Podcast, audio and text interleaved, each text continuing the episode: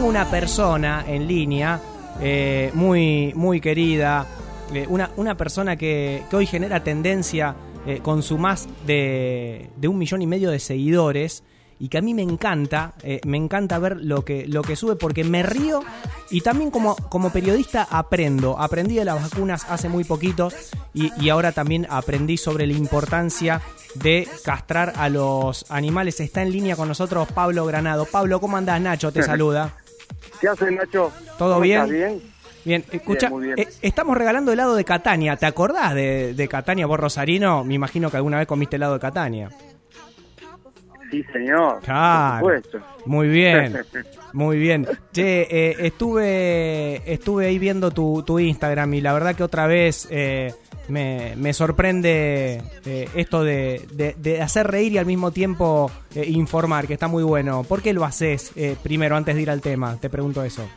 No, lo- y primero lo hago porque en, en- en cuanto a lo último, el último posteo también tiene que ver con la relación que estoy teniendo con ciertos animales y porque estuve adoptando perros y nada, me llegó a hacer eso porque es una época donde todos nos quedamos mucho tiempo adentro y, y estar viviendo en el campo me produjo acercarme más a los bichos, ¿viste? Entonces, este me parece bueno bajar línea también por el lado de, de la castración de animales porque hay tantos en la calle. Claro. Rosario es una ciudad, es una ciudad yo me acuerdo haber ido hace poco por Plaza Pingle y ver perros como ¿Viste? al tomar a la plaza. Sí, sí, sí, Eh, sí. Ejemplo, y así muchos lugares, y pueblos del interior, y ciudades pequeñas y grandes.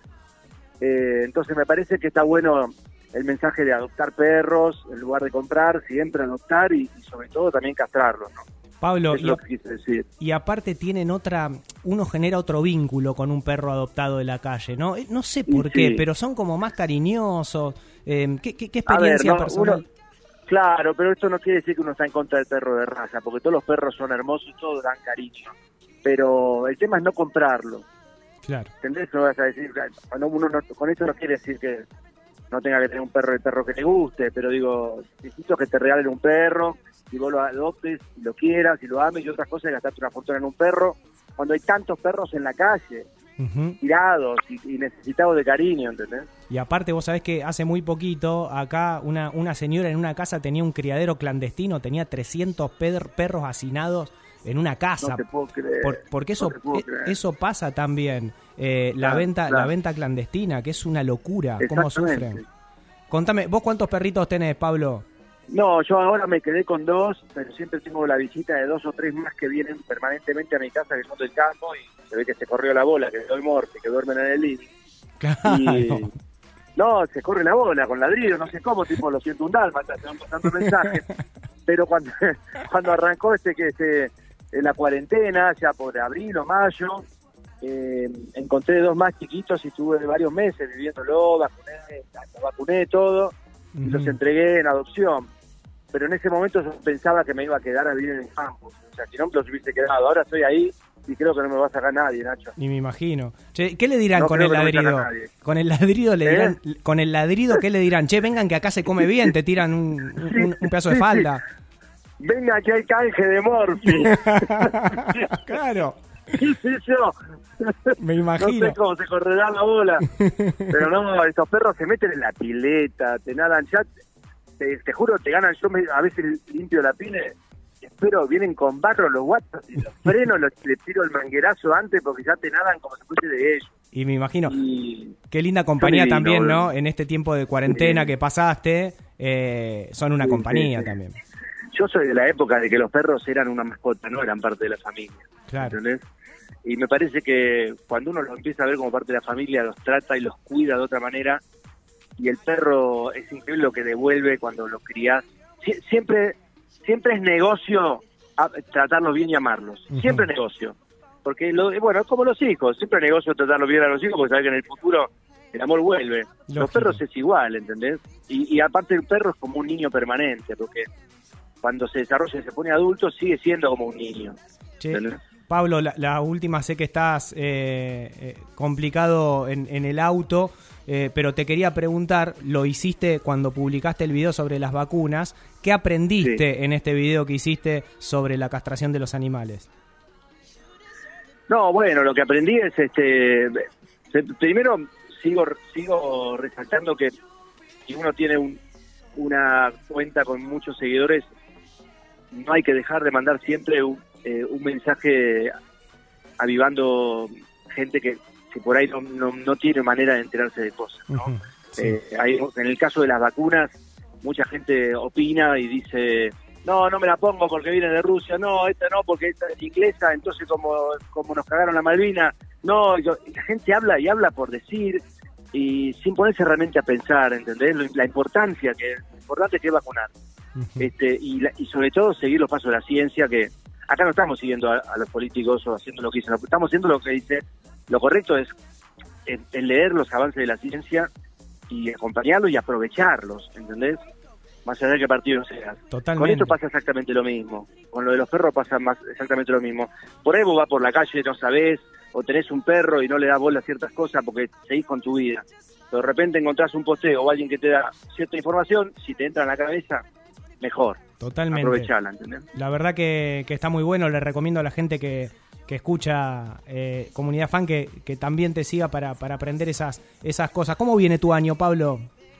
Viene bien, eh, tengo mucha ganas de viajar, estoy esperando que esto termine. Saldría, te juro que estaría en la cola de la vacuna en este momento. ¿Anduviste por el por Rosario, por un hotel acá muy muy conocido? Sí, estuve en esa hoy. Sí, sí. Y, y fui a comer a lo de mi hermana y volví a ver a mi madre. ¿Cómo anda tu Eh, vieja? Estuve así. Bien, estamos todos bien, estamos todos bien. Hoy, hoy vine al caos porteño. ¿A ¿Dónde, dónde de estás? ¿Dónde estás en este momento? En este momento estoy en la plaza que está Sí. en Córdoba, salí de la cochera porque no entraba el mensaje. Córdoba y Cerrito, a 100 metros del Teatro Colón, porque tengo que entrar al dentista. No, ¿qué te tenés que hacer? Sí, y se me salió una, se me salió una, se me pudrió una raíz, se me salió todo allá, todo en el campo. Entonces ahora me toca hacer una prótesis y una revisación, que hace mucho no me reviso. Qué quilombo, Pero qué estoy sentado en un banco, estoy muerto de hambre porque tuve que ir hasta Lanús a cobrarle a un cliente que tengo ¿Pagó? una movida. Pagó. Lo único que quiero es volverme al campo. Che, ¿pagó el cliente? Sí, sí, todo en orden. todo- Vamos. todo bien. No, no con un cheque de los que daba acá López de Newell, con uno de- con uno, No, no, con uno posta. no, no, no. Está bien, así que estamos contentos. Bueno, bueno, me alegro mucho de, de escucharte. Che, Tinelli va a hacer humor este año. Dicen, ¿no? ¿Y qué Bueno. onda ahí? Le deseo mucha suerte. Eh, no te mueve nadie a vos del campo, ni Tinelli te mueve del campo. No, pero que van a quedarme en el decorado allá, Claro, que te arme allá la escenografía y le, le, saca, le salís en vivo de allá. en la canchita, tengo lugar. Todo obvio. No, yo les, la verdad les sigo teniendo, yo les sigo teniendo mucho respeto y miedo a este virus. Le sigo teniendo mucho Claro. respeto y ¿Sabes qué pasa?